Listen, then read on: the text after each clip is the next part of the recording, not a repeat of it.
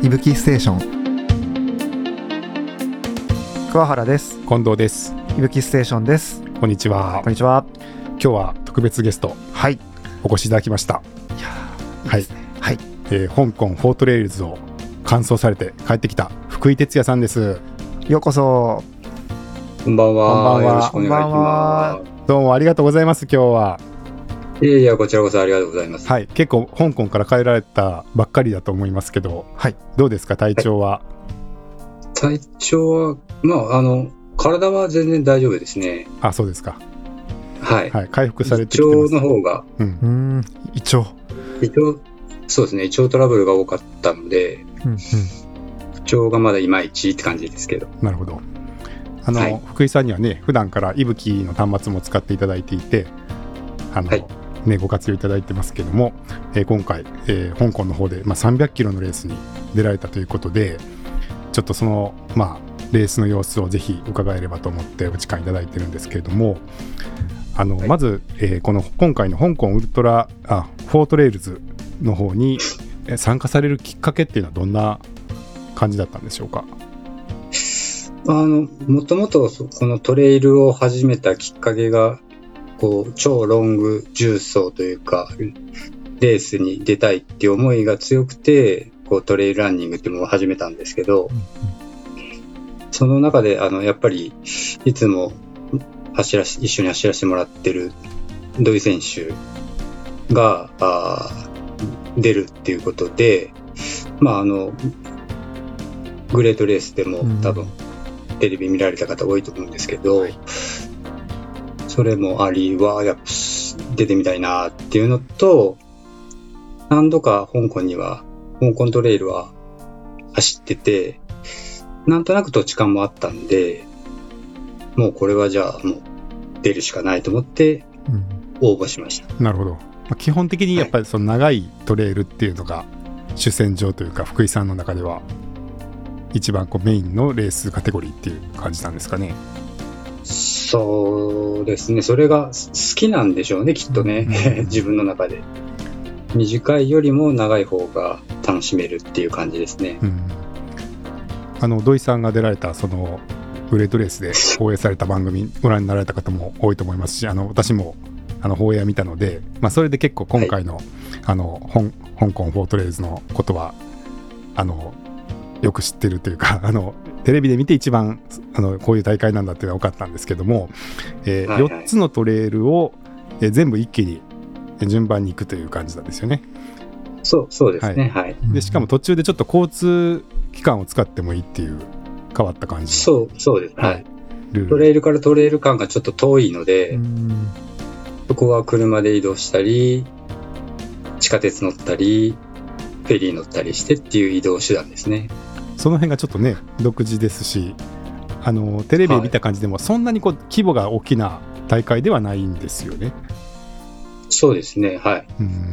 例年は多分30人以下が多いんじゃないかなと。今回に限っては19名の選手でしたね。うんうんそういうところのその規模感とかあとまあ結構市街地に近いと思いますのですごいその高い山岳地帯っていう感じではないのかなと思うんですけどそのあたりは福井さんとしては特にこうそういうのが魅力的とか逆にあのなんですか得意不得意とかってあんまりなかったんでしょうか？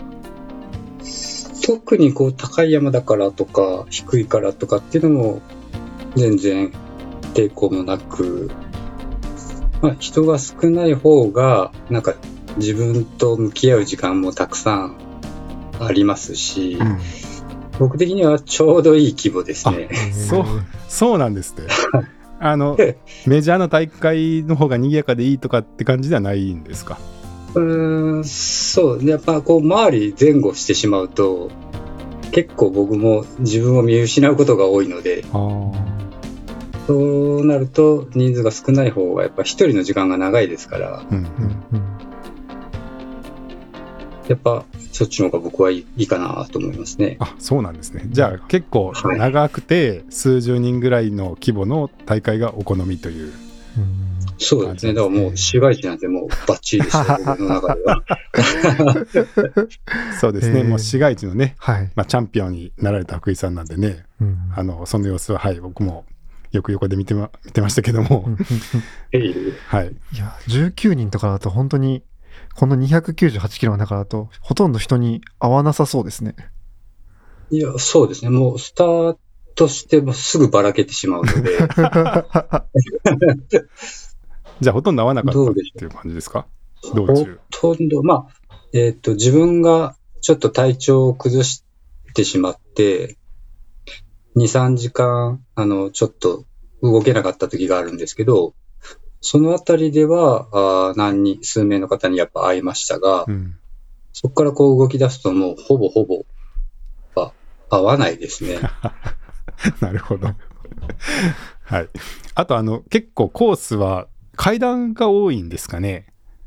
そうなんですイメージがその、100なんか、はいこう、自然なトレイルっていうよりは結構階段の多いイメージなんですけど、その、そのあたりとかは、あの、それも、はいあの、何度か、あの、走ってて、えーもう香港のトレイルイコール階段っていうイメージはついてたのでう、んはいもうほぼ階段ですわ。ほぼ8割階段です。8割 ,8 割階段なんですか？いや、まあちょっと大げさですけど、うんでもそれぐらいのイメージで、うんうん。8割、はい、階段ですね。なるほど。でもそういうところもまあ別にそれが出ない理由にはならず、こう、長い、そうですね。長いトレイルでそういうもん、だと思って。その長いトレイルで、まあ、そのいい規模の大会っていうのを探されて、今回出場を決められたっていうことなんでしょうか。はい。あの、まず、は応募にあたり、応募っていうか走るにあたり、えー、レースディレクターのアンドレに、お俺はどれ、どれぐらいこの大会に出たいんだって熱い思いを、ラブレターを送れなくちゃいけないんですけど、はい。そこでアンドレが走っていいと思った人しか選んでもらえないので。そこからがまず第一関門ですね。なるほど。ラブレター採用なんですね。そうです。はい。え参加資格とかはあんまりないんですか？資格は、僕もごめんなさい、あんまり記憶にないんですけど、まあ長いトレイルを走ってるか、100マイル以上だったかな。ん。を1回か2回は走ってないと確かダメだったような気が。はあ。まあ、それぐらいで、あとはもう熱熱意みたいな感じなんですかね。そうですね、熱熱意ですね。ああ、じゃあ、福井さんのどんな熱意のある文章書かれたとか気になりますね。うん。いや、あの、え、もちろん英語で書かなくちゃいけなくて、はい。僕は英語がすごく苦手なので、あの、翻訳機能使ったり、はい。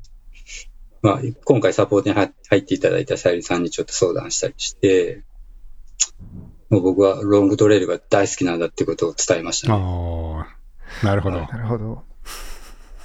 いや その辺、どの辺が響いたかとか、わかりました？その後。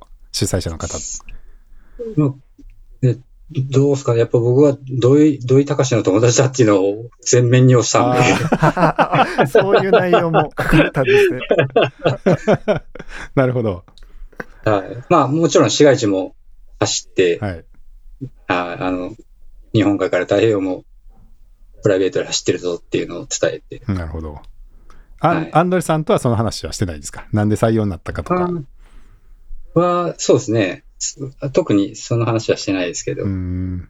はいいや、独特ですよね。その、まあ、こうなんか全員が顔の見えるような規模感で、皆さんその手紙を書いて採用されていくっていうことで、ですね。ね、最初のとこからからかなり思いがこう通じている感じから皆さん集まれてるような気がするんですけど、はい。あの、福井さん自身は、あの、近年、そのはい調子というか、大会に向けてのコンディションっていうのはどうだったんですか？と、そうですね。ずーっと去年、去年はあんまりよろし、良くなくて、うん。うんうん。なんか、すぐに、あの、呼吸が乱れてしまったりとか、なんか、気分が乗らなかったりとか、っていうのがずーっと1年続いてて、ほんと、1ヶ月ぐらい前、この大会の1ヶ月ぐらい前から、あ、なんか走れるっていう感覚がようやくうん戻ってきた感じでしたね。ああ、よかったですね。その原因とかは分かってるんでしょうか？まあ、原因は、あの、はい僕、心臓の手術を2回してて、うん。で、2回目がちょうど1年ぐらい前だったんですけど、そこが、なんかい、い、いまいち戻ってこないというか、うんそれが1年続きましたね。結構大変な手術だったんですかね？いや、まあまあ、あの、いもう結構ポピュラーというか、はい。あの、不整脈、まあ不整脈だったんですけど、うんそれを治すのにはそれが一番いいっていう手術をうんしてもらって、はい。1回目では消えなくて2回やったっていうへ感じですえ、ね。なるほど。じゃあ、まあ、その手術の後でちょっと調子を崩されていて、なんかね、ご自身の Facebook とかでもね、そういうことちょっとおっしゃれてた。気がしますけど、なかなか治らずっていうのが続いて、やっぱちょっと苦しまれた感じだったんですかね、去年は。そうですね。ちょっとあの、レイクビアのあたりとかも、なんか、ちょっと苦しかったかもしれないですね。そうですね。その、一昨年のね、あの走りに比べると、やっぱり、その福井さんのはい。ね、パフォーマンスが、あの、うんどんだけ伸ばしてく、あの、上が上がってくるんだろうと思ってたら、ちょっと、うんあの、しんどそうだっておっしゃってたんで、はい。ね、まあ、体調がまだ万全じゃないかなと思ってたんですけど、そこからまあ、じゃあ、走れる感覚になってきたっていうところの変化っていうのは、なんか突然やってきたんですか、どういうふうに？んなん、なんなんでしょうね、あれ。僕、なんか、ここ1、2年は、なんか、その、マイルをちゃんと走りたいと思って、なんか距距離にをこだわって、毎、こう、毎月のトレーニングをしてたんですよ。はい。例えば、あまあ、毎月500キロ以上走ろうとか、600キロ以上走ろうとか、うんその距離にやたらにこだわってたのを、いそれをやめて、はい。あの、やっぱり山が好きなんだっていう初心に帰ってうん、また山をちゃんと走るようになったら、なんかスッと気持ちが楽になったというか、へえ。距離にこだわっているときは、じゃあ、ロードとかもひ含めて、はい。ちゃんとこう、距離を稼ぐって感じで走られあてたそうです。はい。ね。600キロ走ってたんですか？ま あまあ、でもね、あの、マイルで強い方だと、多分少ない方じゃないですか、僕は。いやいや、あんまり聞かない気ー、っも。ていうのは、1日平均20キロですよね。そうですね。まあ、あの、か。走り込み期間になると、もうちょっと増えますけどね。あ、そんなに走られてたんですか？はうわそれが逆によか、良くなかったのかもしれないですね。まあ、その走り込みと、楽しくはい走ったのが全部合わさって今の福井さんがあるような気もしますけど、うんそんあだから今すごい楽しいです、ね。ああ、そうですか。いや、すごい。はい。なんか山入ってても、苦しいよりも楽しいが強くて。ああまあ、もちろんね、その術後の経過で何か体が整ってきたというか、あの、はいはいみたいなのもあったのかもしれないですけどね。はい、そうですね。じゃあ、その距離にこだわらずに、こう、山を楽しむっていうふうに、ちょっと切り替えがあったっていう感じなんですね。はい。へえはい。で、その時は、ど、どんな感じなんですか？もう、行きたいように行くみたいな感じなんですか？えっと、トトレーニングの時ですか？はい。トレ、そうですね。あの、僕の岐阜の田舎に住んでるんですけど、もう本当裏が山なので、裏の山にもうす走りたいように走るみたいな。実際それで何キロぐらい月に？距離は少ないんですよ。平日の夜なので、はい。10キロぐらいなんですけど、はい、10キロで1000アップです。お？結構登りますね。急ですよね。そうですね。あの、まあ、ちっちゃい山しかないので、こう何度も登ったり降りたりを繰り返して、はい。うん10キロで1000アップですね。え、それを、それをガチで走る。毎日されてるんですあいや、毎日じゃないですね。あの、週1とか週、週末とか、週中ぐらい。うんですねうんうんなるほど。じゃあ、そうやって、まあ、山のトレーニングで、あの、気の向くままにというか、変えられて、調子がはい。上向いて、大会に向かっていったっていう感じだったんでそうですね。はい。それでもあれですね、結構直前だと思うんですけど、逆に調子悪いままだったら結構辛いんじゃないかみたいな不安とかはなかったですか？うーん、まあ、ふ、多分、不安だったら、裏山も走ってないと思うんですけど、うんうん。走れば走るほど、やっぱ気持ちよくなってたんで、うんあ、これはいけるんじゃないかなっていう感覚はありました。うんその100マイルぐらいだったらまだなんとかなるかもしれないですけど、その300ってなると、もしその体調が戻ってこない時っていうのは、どうなるだろうみたいなのはなかったですか、不安とか。いや、その不安はなんかね、全くなかったんですよね。まあ、ダメならダメなりに、あの、その時の調子で進めばいいのかなと思ってたので、うっん。うんていうのもありますし、まあ、それぐらいあの、調子良かったんですよ、本当に。うんスタート前が。いや、よかったですね。ですね、コンディションがちゃんと整って、すごい。うん。じゃあ、そういう形でね、あの体調も戻って迎えられた本番っていう感じですけど、はい。じゃあちょっとレースの様子も伺っていきたいんですけど、えーはい実際じゃあ、まあでも、スタート前はど、どんな感じなんですかね？今回、あの、サポートがお二人いらっしゃったんですか、えっと、そうですね。ドライバーが一人と、はいうんサポートで一人、計2名まではいいですよっていう案内でしたうんうんね。なるほど。それはどういう方に、あの、えっおと、願いされたんでしょ普段のサポートをしてもらってるさゆりさんが日本から一人と、はいあと、おこれも土井さん経由であの仲良くさせてもらってる香港在住の千秋さんって方が見えるんですう。が、はい。千秋さんの紹介で、えー香港のトレイルランナーのアンソンっていう方うにん。ドライバーをお願いして、えっ、と、二人であのサポートをしていただきました。あなるほど。千秋さんもされてたんですか、なんか、千秋さんは、あの、もう一人日本人の、お森谷さんって方あが、ーえっ、と、参加されてたんですけど、はい。森谷さんの方に、えー前半部分をサポートするっていうことでな、るほど。はい。なるほど。僕の方ではなく、あその森谷さんの方にうん作っていう形でしたね。うんうんうんじゃあ、サポート2人体制ということで、はい。ね、やっぱさすがの海外レース、そうですね。ね、移動もあるっていうことで、やっぱ充実の体制ですね。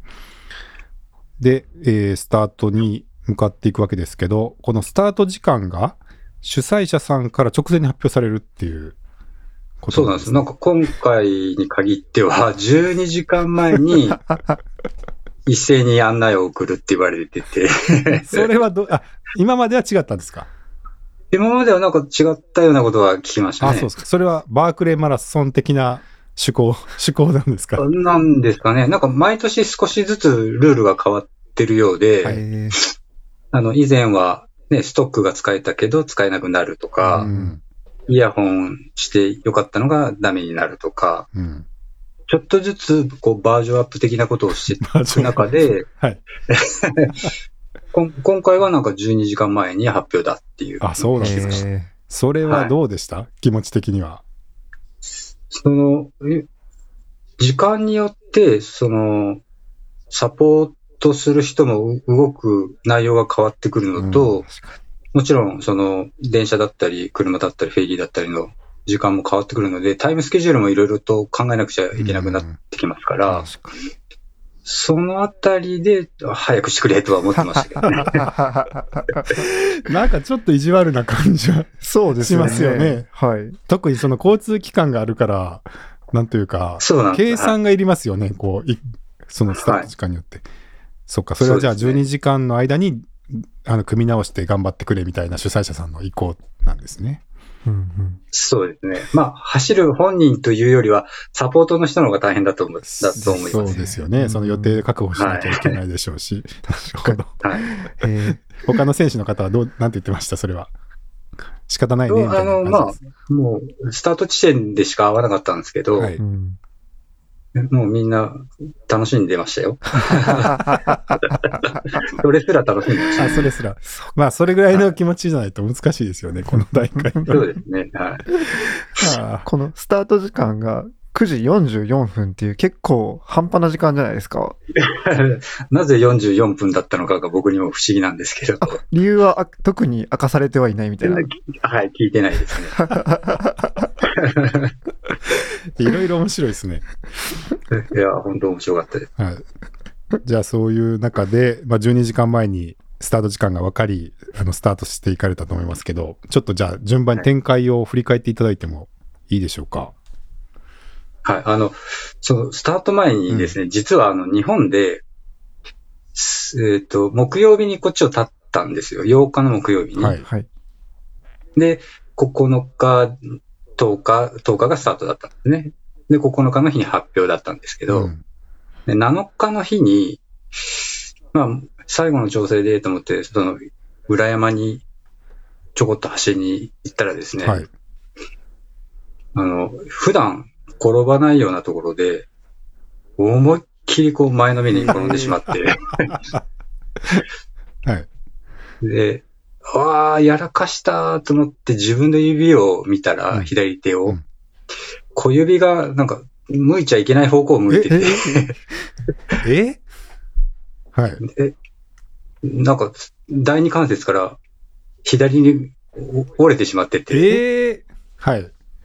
うわー、やらかしたーと思ったんですけど、そんなに痛くなかったんですね。いやいやいやいやいや、い や小指が折れたってことですよね、それは。で、でこれは多分、脱臼だろうと思って、ええで、その場でちょっとギュッとはめてはみたものの、あ、待ってよ。ご自身で。はい。やっぱりはまらなくて、はいはい。で、そのまま、あの、整骨院へ行き、はい。そしたらまあ、脱臼ですねって言われ、パーツは折れてなかったということですね。あはい。折れてはいなかったんですけど、はいもう、小指がもう、パンパンに腫れてしまって、はい で、曲がらない状態でのスタートだったっていう。まあでも不幸中の幸いというか、折れてなかったのは良かったのと、足じゃなくて良かったですねっていう。いや、本当にそうですね。足の指だとちょっとやばかったですよね、それは。もうやばかったかもしれないですね。うん。あ、そんなことが。直前にあったんですか？はいなかなかですね。ですねほ他にも何かありますか？スタートまでに。珍道中的なこと。あ、そんなもんですか？はい十分ですけどね。トラブルとしては。あはい。じゃあそんなことがあって、で、スタートしていいですか、もはい、大丈う。夫。はい。どうでしたか、スタート後は。スタートして、あの、何名かの方が飛び出たんですよ。うんやっぱ海外の方は早いですよね、スタートが。ちょっと早いかなと思いつつも、あんまり離されるのもなと思って、ちょっと離れてはいたものの、ついてはいってたんですね。その辺の選手の方っていうのはもともと知ってる方々だったんですか？いや、僕、ま、全くわかんなかったです。あはー何人が多いんですか？い。やっぱり、香港在住の方が多いですね。じゃあ地元のランナーさんが、こう、結構先頭行かれてっていう感じだったんですかね。はいはいうん。で、もう2キロぐらいでもう本当に前も後ろもいないぐらいの、早いですね。早いですね。はい。本当ちょ、ちょ、本当2、3人の集団が少しいるぐらいで、うん。ほぼほぼもういなくなってしまったみたいな。うんうん。で、そっからは、そうですね、ずっと横移動だったので、ひたすら走ってましたね、ロードを。うんあ、ロードが結構あるんですか？はい。基本、あの、トレイル率って言ったら、どうなんでしょう。2割ぐらいじゃないですかね。そうなんですか。はい、ええちょっと大げさかもしれないですけど、あ、そんなそに。れぐらいのイメージで。かなり少ないですね。ええそれはトレイルが舗装されてるっていう意味ですか？それとも普通の道路そうです。山の上の方まで、はい。うんそれこそ階段だったり、舗装されてたうりんっていうのが多いので、はい。本当のこうトレイルっていうところはだいぶ少ないですね、向こうは。んうん。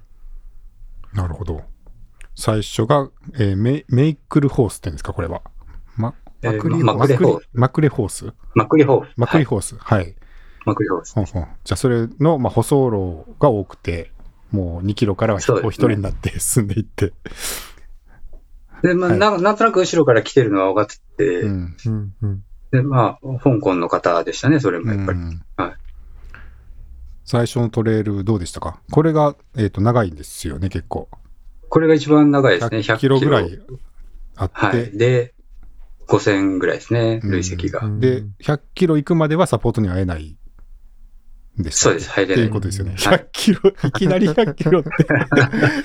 その時点でまあね、長いレース1本ありますけど、はいこ。れはお一人で行くっていうのは全然問題なかったですか？これも、あの、1月に開催さされてるあの、香港100っていうレースが、向こうでメジャーなレースがあるんですよね。はい。はい。それの逆走なんですよ。で、僕実はその大会出たことがありましえ。て、うんなのでなんとなく、あの、雰囲気は分かってましたうね。補給とかは大丈夫でした？その長いですけど。補給も、これもあの、事前に日本で、あの、友人が、大体の場所をこう、チェックしといてくれて、でそれをあの、時計に入れてあったので、なんとなく分かってたから全然大丈夫でしたね。あ、それはその途中の売店とかの情報ってことですか？はい、売電だったり、あの、マクレホースに限っては、こう、い一旦道路に出るところもあって、そこにゲートがあるんですね。はい。うんうんそのゲートのところに、あの、無料の水がえーへえ。出るようになってるんですよ。はいあの、ハイカーさんのために。うんで、それが各所に点々とあったので、うんあの、まあもちろんあの、自販機とかもありましたうし、ん水切れの心配は全くなかったですねああ、。そうなんですね。はあの、土井さんのテレビの時は、地元のなんか、甘味どころみたいな、なんか売店みたいなところに入ってね。食べたりとかされてましたけあど、ああいうところに行かれて補給されたんですかね。い。そう、はい、そうですね。えーただ、あの、ココロナの影響もあったのかわかんないんですけど、店の中に入らせてもらえなくて。あの、入り口でこう止められて何が欲しいみたいなう。んだから、実際に中に何があるかがわからなかったっていうのもあり、うんはい。一回、あれあそこ2回通るんですね、あのテレビで映ったところは。はい。うんうんで1回目は、なんか入りづらくて、頼頼みづらくて、メニューが分からなかったら何頼んでいいか分かんないですよね。いや、そうなんですよ。うん何頼もうかな、みたいな。はい、どうしたんですか？結局、あの、コーラ頼んだだけです。あらあらら、。少ない。じゃあ食べ物は結構持っていったって感じですか？全部。食べ物は、主にカロリーメイトでしたああ。ね。も予定ではう。んううんん、予定では。はい。予定ではというでカのは。ロリーメイト、えーっと、カロリーメイトを食べてたんですけど、うんえー70キロぐらい進んだところで気持ち悪くなってしまって、はいで、吐いちゃったんですよね。うんうんでそこから、あーと、吐いたり動いて、吐いて動いてを4回ぐらい繰り返してるうちにもう何も受け付けなくなってしまったので、うんそこからカロリーメイトはやめました。そうなんですね。そんなことよくあるんですか福井さんは。履いてしまう。いや、僕あんまり、あんまりないですね。うんあんまりなかったので、ちょっと自分でも驚いて、要因としては何だったんでしょうね。よまあ多分、まあ気候もあるでしょうし、うんその、高ぶってしまって、久しぶりのロングレースに、うんうん思ったよりも、自分が思ったよりもペースが速かったんですかね、やっぱり。うんなるほど。あうんうんじゃあまあちょっとペース早めだったかが理由で履き始めて、あ、はい。まあ大丈夫でした？その100キロまず終わるまでのところは。だけど本当は14時間ちょっと切るぐらいで行くつもりが、結局最後の方にだいぶ失速してしまって、15時間ぐらいかかっちゃったと思います。うんうんはないるほどで、もう、その前にさゆりさんに連絡して、うんもうお腹減ったから多分いっぱい食べるからいっぱい用意しといてくれって。連絡をしたんですけど、50キロぐらいの時点で、うんもう着くや否や寝ますって言って、食べずに。いっぱい用意してもらってたのに、寝る、寝あるまあその前にはちょっとあの気持ち悪いんで寝ると思いますとは連絡入れましたけど、うん何も食べれずもうすぐ車の中で寝て、うんうんで寝る間も移動してもらったっていう感じでしたね、うん1個目のトレイルは。ああ、なるほど。あ、そうか。移動があるから、寝ながら移動っていうのができるんですね。そうですね面。白いですね。ちょっと休憩、休憩時間があるというか。はいはい。うん。40分ぐらい車で移動しなくちゃいけないんで、う。うんんその40分でなんとか回復しないかなと思ったんですけどね、はいうんどうでした？全然ダメでしたね。全然ダメだったんですか？全然ダメでした。え、どうしたんですか？そしたら。で、着いたんですけど、はいもう動けないんで、はい。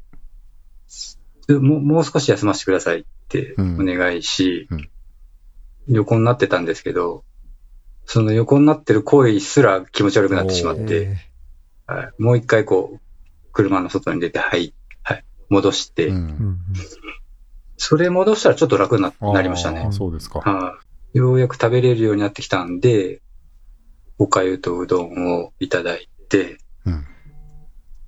じゃあ、リスタートしますかって、もう時間見たら朝の4時だったんで、あー3時間近くはうん動いてなかったんじゃないですかね、僕。なるほど。うんはい。どうですか？そのあたりは結構感想っていうのはいけるとは思われてました？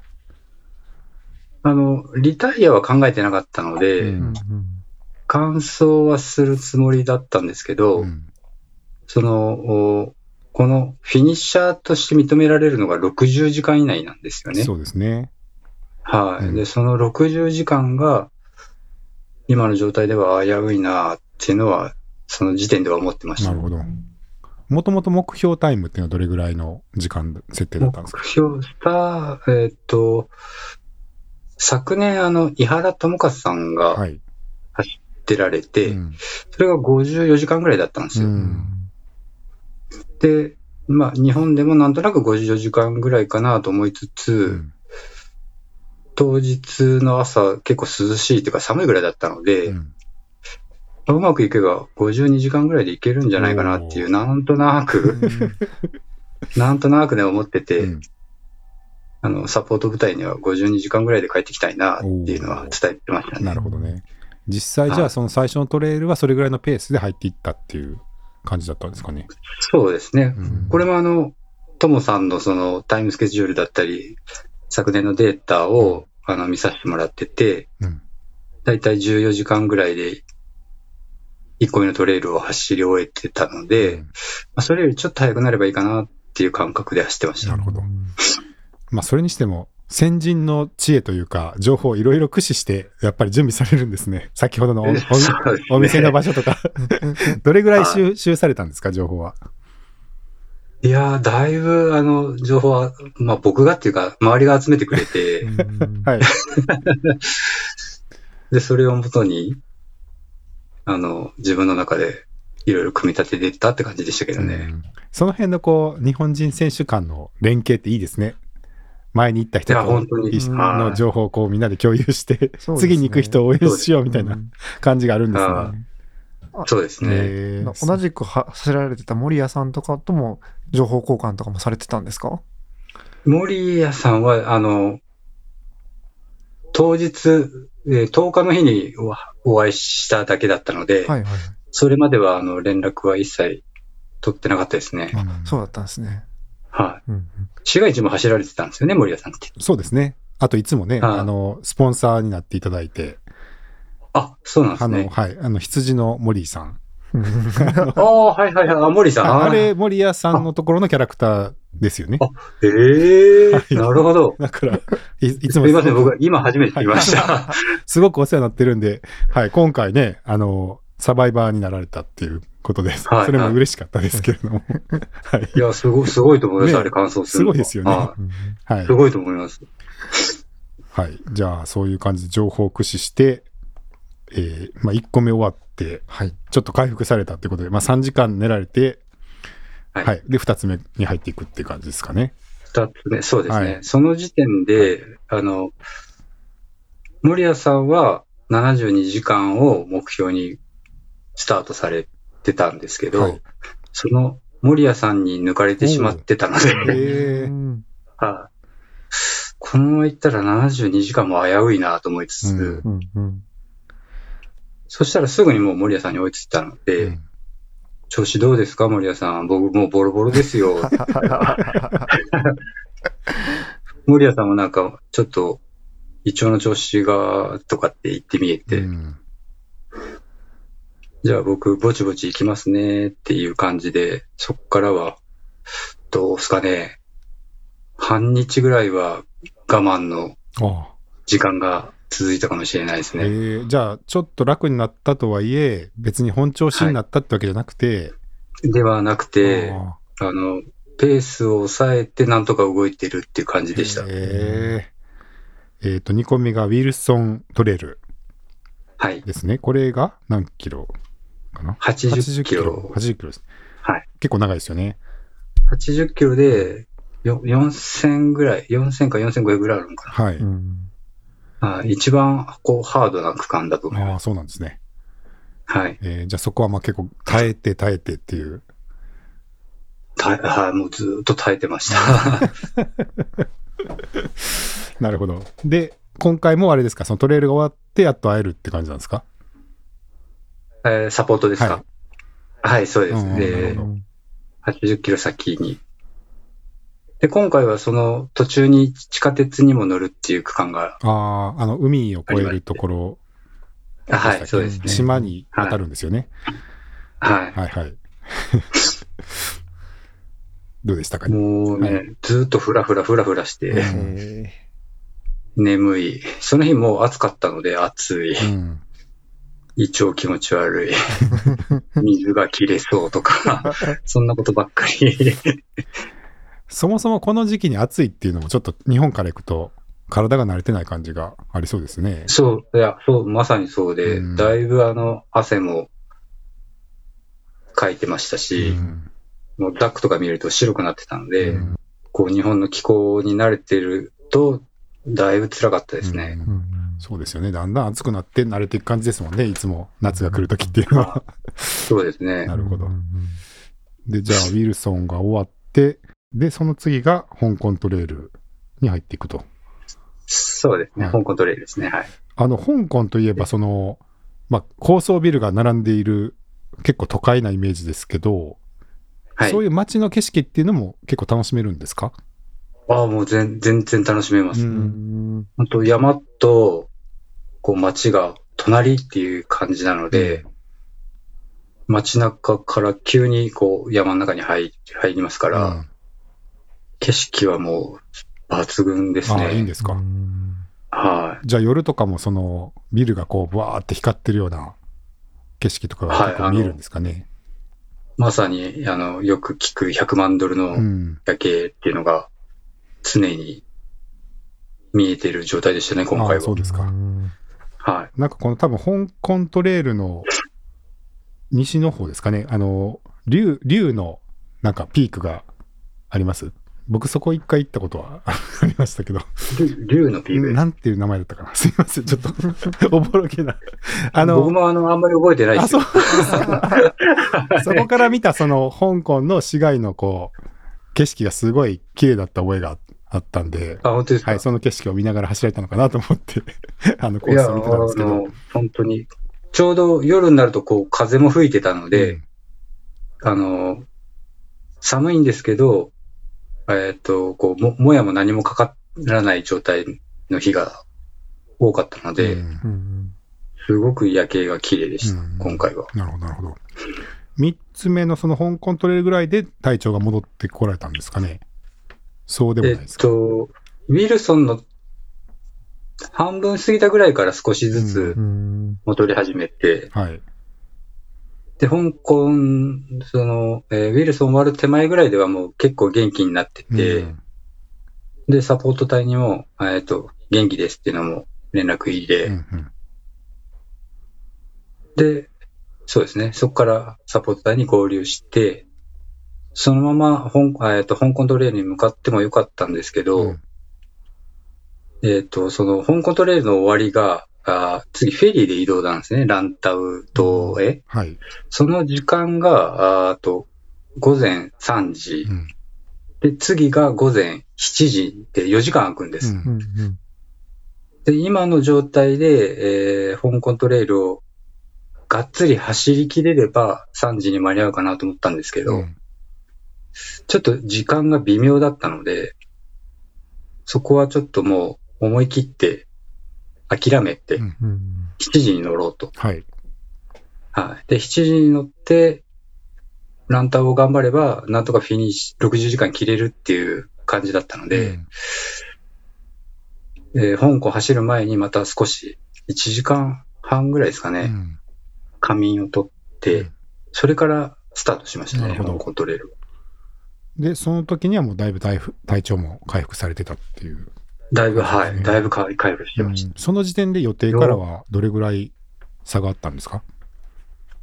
いや、だいぶ遅れてますよ。最初でもう3時間とか遅れてるんで、うんはい。3、4時間はもう遅れてると思いうます。ん、なるほど。で、さらに1時間半寝られてっていうはい。ことですよね。うん。なるほど。で、えー、ど、どうなっていったんですかね、その後は。で、そこから香港トレイルをスタートして、うんまあ午前7時に着けばいいからって逆算して休憩してたんですけど、う？んちょっと余裕を出しすぎて、やばいな、これギリギリになっちゃったなと思って。はい。で、まあ少し頑張りつつ、なんとか10分遅れぐらいで、あの、そのフェリー乗り場に着きまして、10分遅れっていうのは出港に遅れてるわけじゃないですよね。、あそうです。はい。7時、7時の出港の50分、本当は1時間前に着くつもりが、はい。えっ、と、50分前に着ああ、いて、まあまあ、それなら 間に合いますね。ハラハちょラっと頑張ってしますね。ちょっと。はい。なかなかこう時間に追われることってないんでね、普。段こうトレーラー出港時間に間に合わなきゃいけないトレイルラン、トレランってないですからね、なか初めなか。てですよね。ちょっと途中でまた、あの、サポート隊に、あの、さゆりさんに連絡して、うん時間が思ったよりちょっとかかりそうなんで、もう着いたらすぐあれとあれとあれをやりたいから、うんつっていうのを伝えて、はいうんはい。で、着いたらもうそれが全て用意してあったんで、なるほど。それでじゃあ無事に船にも間に合って。無事に船に乗れましたね。ちなみに何分前に行けば乗れるんですか？ギリギリだとえーっ。と、10、10分前みたいなことを。はじゃあなら、じゃあ、まあ余裕はありますね。はい。い。そうですね。はい。で、その7時の便は僕一人だけかと思ってたんですよ。はい。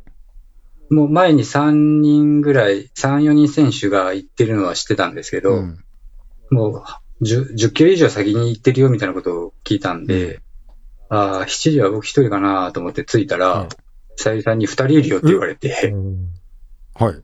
あれあれって言って、それまあは全員結果僕ってはことですか？で間に合わなかったみたいです、その3時のああ、なるほど。その2人の選手は。はい。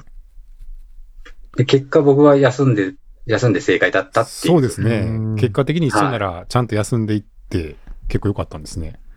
そうですね。えーそこでじゃあ、全員で同じ順位ですか？あ、えっ、と、もう前に、さらに2人はあ、ーえっ、と、3時の便に乗ってしまってたんで、はいうんもうその2人には追いつけないなっていうのは、その時点では確定ですね。じゃあ、同率3位グループができたっていう感じなんですか？ね。あ、そうです。はい。うんえー、ちょっとはい面白いですね。そのフェリーで めちゃくちゃ展開に影響してるじゃないですか。フェリー。そうなんですよ。フェリーがね、すごい重要なんですよ。うん確かに。ちなみに3時の前はもう前の日の夜とかなんですか？だと思います。あー11時とか12時ぐらいまでしか多分ないはずなので、はあはああ、でもまあ数時間おきぐらいにあるんですね。はいそれに間に合わせようと思うとかなりだと思いますね。ですよね。でもそのスタート時間がわからないから、そういうタイミングもシミュレーションしにくいですね。いああらかじめ。そうなんですよ。はい。なんか、なんていうか、面白いですね。ちょっと普通は考えない要素が結構ありそうで。その売店が空いてる時間とかもね、ありますよね。途中のやつも。そうですね。空いてはない空いてるとかもありそうだし、うんそれで補給計画変わってくるくるんで、いろいろ考えることがありそうで面白い。ちょっと面白いですけど。はい。で、じゃあそこで、えー3位の方と4位の方で追いついて、一緒になって、はいで、最後のランタンはいを取れる。そうですね。はい。どうですか？もう。で、ランはいタウのスタートも、もうお二人はもうさーっと行ってしまって、うん僕はもう、いまあ、ゆっくりというかマイペースで用意して、一番最後にスタートしたんですけど、はい。まあ、3日目の体の軽いこと。へえ。さすが。ここまでいろいろお辛かったのに、いやー、ほん、本当ですよ。あの辛さを持ったらと思うと、めちゃくちゃ体が軽軽くて、えーはい。でそこからは、なんとなく、あもういゴールできたわっていううん確信がスタートして、はい。すぐに。あとは、どこまで頑張れるかなっていう感じで、ずっと進んでました。おーどんどん体調が良くなっていくっていう。どんどん体調が。すごいな。すごいねどんな体なんですか、うん 市街地の時もなんか全然後半も普通でしたもんね。そう、そう、いや、そうなんです。3日目ぐらいからようやく、こう、リズムに乗り始めたんで、市街地の。はい。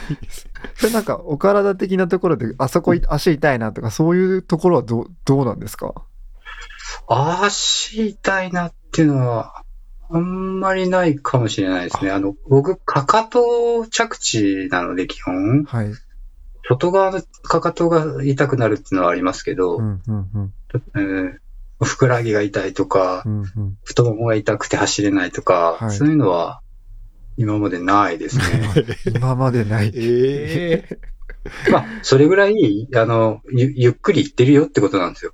あはですけど、距離が距離ですよ。ゆゆっくり行って、そのペースをずっと保った方が、はいきっと、あ結果的に速くなると思ってるんで、なるほど、なるほど。はい。でもその周りに選手がいると惑わされることもあるんですか？そんな福井さんでも。あの、スタート時はやっぱりあ気分が高まってしまってて、あ。へえはい。その走り方も昔から、最初からそういう風だったんですか？こう、そんなに追い込まずに淡々と。すごい冷静にいつも進まれる印象なんですけれど。いやー、そう、いや、そうだと思いますね。なんか、周りはバーッと行っちゃうことが多くて、で、後半にその人たちに追いつくっていうパターンが多いかもしれないですねう。んその最初飛ばしすぎて痛い目にあったからそうなったとかじゃなくて、こうレースにあ出られる。あももちろんそうです。あ、それもあったんですか？はい最初の頃はそうでした。最初の頃はそういうのがあったんです。はい。あなるほど。で、こう淡々といく方がいいって気づいて、そうなっていったっていう。そうですね。うんまあ、ね、年齢的にもこう爆発的に何かが上がるわけでもないので、うん自分のこの100の体力をスタートからゴールまで使い切るにはどうしたらいいかとかって考えてると、多分今のスタイルになったんだと思いますね。なるほどね。もうじゃあ、はい。絶好調のランタウトレールはぶっ飛ばしたんですか？いやーもうすぐに2人抜き。お その二人はもう結構バテてる感じでした？まあ後後ろから見てると、ああ、疲れてるなーっていう感じはしたので、うんまあ変にね、えーっと、ゆっくり行くよりも、ここは一気に離しといた方が いいかなと思っはいて、そんな感じで、スッと前行きましたね、僕は。うんで、あの、ランターはずーっと横移動が続くんですよ。はい。うんうんえーっと、70キロぐらいあるんですけど、えー3000ぐらいですかね、累積が。うんうんうんで、最初の40キロぐらいがほぼ平坦みたいな。へえ。まあで、残りの20キロ海沿いを行ではい、で、稜線を帰ってくるみたいな感じですよね。あ、そうです、はい。うんその山の中に入るまでがずーっと横移動なので、はい。多分だあの、息吹見てても横移動の時間が早かったと思います。なるほど。で、もう、あとはゴールまで駆け抜けたっていう感じでしょうか。そうです。なんか明るいうちに行けるんじゃないかなと思ってたんですけど、はうんうんそれがすごく甘かったみたいでお、そのランターピークに向かうところがもう、本当に直投なんですね。うんあの、向こうのトレイルってこう、勾配が急だと、日本だとこう、つづらにしたり、こう、回したりするじゃないですか。はい。そういうのが一切なくて、山頂に向かってまっすぐな道みたいな。きつそう。あなので、さ本当3点指示じゃないと登れないような、そんなに急なんですか。はい、シャドウの階段です。石の階段です。結構ね、あの、木もなくて、割と開けた感じの写真が、はいはい。ね、ランタウトレイルとかも見見れるんですけども、ずっと景色が見えてるような感じのルートなんですかね。そうですね。はうんい。だいぶ見えてますね、うんずーっと。で、そこをじゃあ、そこでやっぱりだいぶはい時間がかかっちゃったんですけどうね。んじゃあ、明るいうちにはちょっと戻れなくて。間に合わなかったです。はい。で、結果的には、えー58時間15分でゴールとはい。それぐらいだと思います。うん。はい。はい。で、えー3位になったということですけど、まあでも良かったですね。間に合って。いやー、本当にホッとしました。嬉しいっていうよりもホッとしましたね。確かにその序盤どうなるかっていうところから考えると、後半の巻き返しが素晴らしいっていうふうに思いますけど。うんはい。どうでした？なんか、ゴールして気持ち、お気持ちは？うーん、なんか、ううそうですね。さっきも言いましたけど、ホッとしたっていうのが一番で、うん。なんか、どうでしょう？300キロって案外短いなって。その感想はもうなんか、えっと、まあ、近藤さんは分かってると思うんですけど、市街地って本当に時間かかるんですよ。うん。あ、それに比べたらってことですか？そうなんですよ。5日、5日、430キロ5日で300キロ2日半って考えたら、ああ、早かったなぁと思って。どうなんですかこの、こいやーの基準。なんかもう果てしない基準ですよね。ちょっと言われてみれば確かにとは思いますけど、うん。そうですよね。はい。まあでも確かに、まあ、いつか、うん。5日と、その3分の、4分の3か。の確かに距。離で2日とかなんで、っうん。そっからが長いんだなっていう。ていう。なるほどいや、。やっぱ。まあ、それ、それだけ走らないといけないコースだってことですけどね。うん、ですよね。まあ、それだけ舗装路もあれば、結構走るんでしょうね。そうですねはい。なるほど。走るってことが、やっぱ、あの、きついですね、このコースは。あんまり歩いていられないっていう。うん。その、もともとね、あの、井原さんのタイムも参考にされながらっていうことでしたけど、はい。結果としては58時間ってことで、この辺はどうです？あの、満足度とかは？まあ、あの、タイム、タイムとか、その結果だけで言うと、全然、あの、納得はしてないですけど、うん。まあでも、あの、走らせてもらえたっていう、その19人に選んでもらえたっていうだけでも、ありがたいことなので、はい。そこは、アンドリーにありがとうっていうのは伝えましたけどね。いいですね。はい。あと、もうあと100キロ長くしてくれとか言ってました。じゃあ、福井さん的には全然あと100キロ行けって言われても行ける感じだった。だからもう今から俺、あの、逆走していくよって言っときました。すごいな すごいなぁまあ、本当にじゃあ長ければ長いほど力が出てくるっていう感じなんですかね。うん、力っていうかなた、楽しめるんじゃないですかね、そっちの方がうね。んはなるほど。いやそんなこと言ってみたいですけどね。そうですね。フェイスブックの方にもあの3日目からやっと本調子になるっていう 書かれてて、い、いや、本当に。3日目から本調子っていや、もう、どうですか？普通ありえないですね。3日目、3日未満っていうか走り続けたら大体もうダメってなるじゃないですか。そうですね。もうそろそろやめてくれっていうね、はい思いそうですけど。そこから乗ってくるまたあの、2年ぶりだったので、この長いの、はい100マイル以上が。はいうんやっぱり楽し、楽しかったですうんね。苦苦しいのも楽しかったですね。楽しいってよくおっしゃいますけど、どういう時に感じられます？いやーだって、この山が独り占めですよ。周り誰もいなくて。最高じゃないですか。そういうところなん非。日常空間が。うん。やっぱ山お好きなんですね。そう、そうですね。山がうん。好きなんでしょうね、うんきっと。うんで、その山にいる自分みたいなのが結構、そういうシチュエーションがお好きみたいなところなんですかね。そうですね。うん。こう横移動してこう景色が変わってったりっていうのが基本好きなので、うんうんだから重曹が好きなのかなと思いますけど。うんなるほど。まあ、あの、まずは、はい、感想おめでとうございます。ありがとうございます。フィニッシャー、フィニッシャー、おめでとうございます。ギリギリでしたか？よかった。ちょっとね、あの、いぶきの海外端末も使っていただいたんですけど、ちょっと途切れがちで、すいませんでした。いえいえ、とんでもない。はいあので、データが取れただけで よかったかな。ちょっとね、あの、海外でも使える衛星のスポット端末をお持ちいただいたんですけど、あの、香港も初めてで、はい。はい、ちょっとエリアによってね、うんあの、衛星が捕まえにくいのか、香港はちょっと途切れがちだったので、なんか大会の公式のやつの方がだいぶ精度が高かったっていうことで、はい。みたいですよねどうも。はいうんあ、それはご覧にはなられてなかったんですか？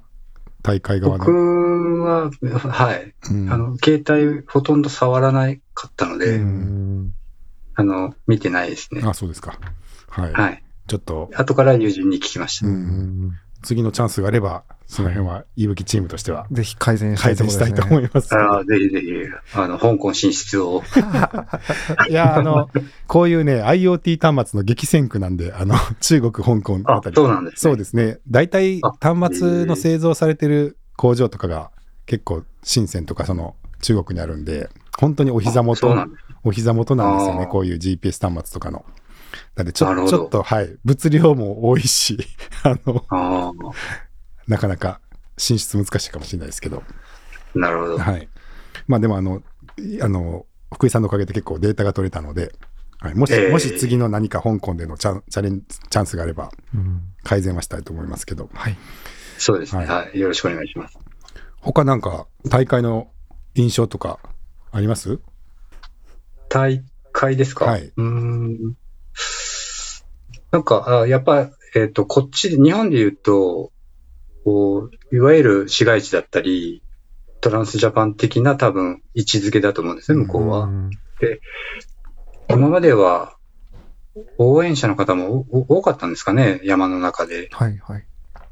で、それを、こう、抑えるために、あアンドレから、応援に来るなよっていうのを、SNS に上げてくれっていうのを何回も言われてへて、ーでそのおかげもあってなのか、少なかったんじゃないかなとは思います。あ、もう主催者の方が、もう応援むしろ来来ないでくれって感じなんですね。そうですね。まあ、いわゆる、ね、己へのチャレンジっていうことで、うーん。まあ、香港在住のランナーの方には、ね、どうしても応援が多かったりするわけで、はい。そういう不公平性をなくすためなのか、うんうんうん。正確な意図はわかんないですけど、僕はそう捉えましたよ。ああ、なるほど。なるほど。はい。それは福井さん的には嬉しいことなんですか？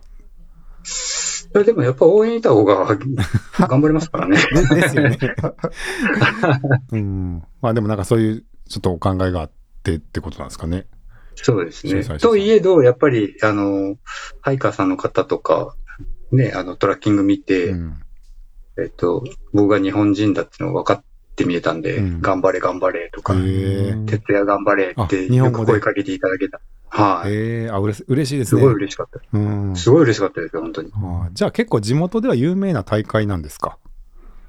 たいや、多分あの、知ってる人は知ってるって感じじゃないですかね。んでも、そういう方から例えば物を受け取ったりとか、並走とかはダメって感じなんですかね？はダメです。はい。ああの、な中には、これどうだって言って、差し入れしてくれよって方もいましたけど、うんごめんもらえないんだって言って断りました。うんはいまあその辺はじゃあちょっとトランスジャパンみたいな、うん見守るぐらいはできるけど、並走もちょっそうですねとしにくいしっていう感じなんですね。はい。うん、なるほど。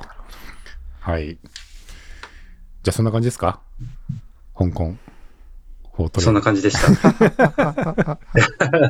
すごい良かったです。はい。いや、本当でもね、はい。感想のご報告が来て嬉しいですけど、はい。ちょっとじゃあ今後のお話も伺いたいんですけど、今後のご予定はどんなご予定があるのでしょうか、とりあえず、あの、大きな大会としてはまだ何も決めてなくて、うんえーっと、3月に草イベントで、長野であるんですけど、それの100マイルにちょっと参加しようかなと。草イベントの100長野のマイルとは？グランドサークルですか？ですかね。塚田、塚田さんの？塚田さんの、ああ、はいはい。ああ、はい、いぶきの。あ、いぶきあありますよね。ははいい、それに参加予定ですね、今のところは。ああ、そうですか。雪がありますよ。はいいやー、そこがね、この間まで暑かったのに、今度は寒いのかと思って。確かに。なるほど、あれ出られるんですね。はい。うんそれと、比叡山を久しぶりに走りたいなとは思ってるんですけど、あちょっとそこはまだ見て、うんはい。うんそれはマイルですか？と、マイルにしようか50キロにしようか悩んでるところなんですけどね。なるほど。はい。うんそれ以降は特にまだ何もうん。う。うんん。決めてないですけどうん、うんなんか面白い流れは出たいなーって感じですね。なるほど。うんはい。まあ、長い距離がお得意で、しかもお好きっていうことですけど、はい。その次のその長い距離の、なんか、興味のある大会とか、目指してるものとかはあったりするんですか、うーん、まあ、み、皆さんからね、言われるんですけどね、トランスもう一回やってみないのとかっうんていうのは。うん、なかなかね、あの、運っていうのもあるじゃないですか、あの大会は。うん今、出るって言っても、なかなか出れないので、うんまあ、タイミングが合え合えば、もう一回挑戦したいなとは思いますけどね。おそういうお気持ちがあるんですね。ええあの、ゼロではないです。なるほど。はい。市街地がもし開催ってなったらどうですか？市街地は出たい。もうもう一回出たいですね。ああ、そうなんですね。おおあれは、あの、あの、やり残したことがあ、そうですか。あるんで。はい。あんな大記録を打ち立てたのに、いやいやいやまだやれることがある。いつかはきっと来たいですよね。ああなるほど。すごいな。なるほど。海外のロングレースっていうのは、なんか他にはあったりするんですか？ご興味のあるえーっ。と、まあ、ゆトルデジアンとかもあるみたいなんですけど、うん。それよりもあの、PTL? うん。うんはい。僕はち、その PTL の方に出たいなと思いますね。もし出るんなら。はいはい。それはどうしてあでしょう？れもね、あの、3人ペアなんで、うんまこれも前から言ってるんですけど、土井さん、土井選手とあの、別府さん、おお。すごい。はいはい。市街地で、あの、ね、ペーサーやってもらえたね別府さんと、3人で出れたらいいね、なんて話してえて、ー、一度、もし出るんならそういうのに出てみたいなと。えー、それはもう以前からそういう3人でお話しされてるんですか？そう、そうですね。うんタイミング合わせて、50歳ぐらいまでには行こうよっていう、長いスパンで見てるんですけどね。なんか旅行みたいな言い方ですね。そうですよね。ちょっとみんなであのフランス行こうよみたいな。ああ、そうです。楽しそうまあ、そんな感じです。うーん。はい。まあ市街地の時もね、お二人と結構進まれてる時間長かったですけど、結構昔からはい。割と仲がいいんですか、いや、これもですね、あの、まあ、土井さん経由で、うん。あの、別府さんとは仲良くさせてもらってるんですけうどん、もともとあの、お二人が、あの、カレーが大好き、スパイスカレーが大好きで、ほで、僕も、その二人の影響を受けて、スパイスカレーが今大好きなんですけど、カレーって、カレー、カレーですね。食べ物カレーですね。えっとはい。あ、そうです、そうです。はい。えーカレーつながりです。えカレーがつながカりだレーつながりなんですか？はい。あの、ランニングつながりじゃなくて、カレーつながりの3人。たまたま全員ランニングが強かったってことですね。本当たまたまです。皆さんスパイスカレー好き。えー、それはまた面白そうですね。PTA。はいまあ、実現すると、ね、結構強いんじゃないですか、これは。はい。どうなんでしょうね。ま、またその時は、息吹をお借りしああ、ます。ぜひぜひ。はい。そうか、でも、どうでしょう、その市街地トランスジャパン以上の距離っていうのはあんまないんですかね、今。選択あ肢なんかね、はいえー1000、1000キロとかあるみたいですけど、はい。そこまで行くと、さすがに休みが、1週間ぐらいで終わるぐらいのうん。距離感であるならなんとかなるかなと思うんですけど、はいうんそれが2週間1ヶ月っていうと、今の僕にはちょっと厳しいですかうね。んなんかその市街地でね、最後に全然まだ体いけそうですっておっしゃってたんで、逆にその福井さんは一体何キロ行くと体が使い物にならなくなるのかっていうのが興味があるんですけど、いつまででもいけるんですかね、もう。ペース感いやいや、どうなん、もう、い5日ぐらいって決めてるから体が動いてるだけで、うんきっとこれがね、2週間とかってなった時に、僕の気持ちがそこまで持つかどうかっていうところで、気持ちが切れると結構体ってすぐ動かなくなるじゃないですか。ううんんなんだから、す、すごいですよね、あの、飯野さんとか、今。そうですよね。永遠に続く感じですもんね。いや、すごいと思生います、あれは活になっち。ゃったらどんな気持ちなんだろうってちょっと思いますけど。本当ですよねうん。聞いてみたいですよね。そうですよ。ね。ちょっとそれは。もうどんな感覚なのか。はい。ね。興味ありますけど。まあでも福井さんは、あの、体的にはいける体なのかもしれないですね。あのちょっとやってみないとわかんないです。まあでもそこはじゃあ、現実的なお仕事の関係とか、そういうのもあって、まあ一旦はじゃあ、数百キロぐらいのところで、はい。これからも活動それぐらいが一番美味しいと思います。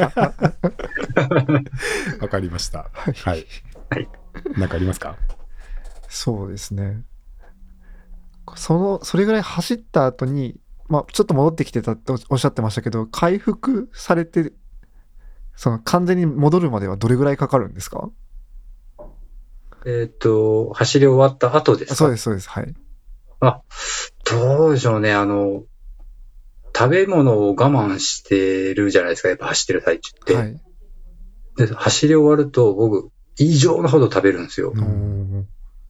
それが1ヶ月ぐらい続いて、はい。そんなに食べて大丈夫なのって周りから言われるぐらい。なので、やっぱ1ヶ月ぐらいは体がおかしいんじゃないですかね。そっか、そそこで失ったカロリーを1ヶ月間ずっと取ってるみたいな感じなんですかね。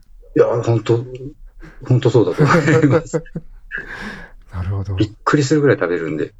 じゃあ今結構食べてる時期って感じですかね。今、そうですうね。ん体重は大丈夫ですか？体重は体重計乗らないんで、あ乗らない 体重計も乗らないですね。あんまり普段から乗らないですへね。ーなるほど、なるほど。はい。大丈夫はい。はい。じゃあ、はい、どうも、あの、いろいろ詳しくね、うん香港の様子とか、あの、レースに向かうお話を受けお聞きできて、本当に、あの、楽しかったです。なんか、言い残したこととかあります？いや、あの、ぜひ、この大会、あの、狭きもんですけど、少しでも興味が湧いてる人がいるなら、ぜひですね、トライしてもらいたいですね。うんそれぐらいの価値はあるんじゃないかなと思いますんで。なるほど。じはゃあね、ご興味ある方はぜひ、アンドレさんにラブレターをまずしたためて、い。そうですね。いただいて送っていただきたい。ね、はい送ってもらいたいですね。はい。じゃあ今日は、えー福井哲也さんに、あの、いろいろお話伺いました。どうもありがとうございました。ありがとうございましたありがとうございました。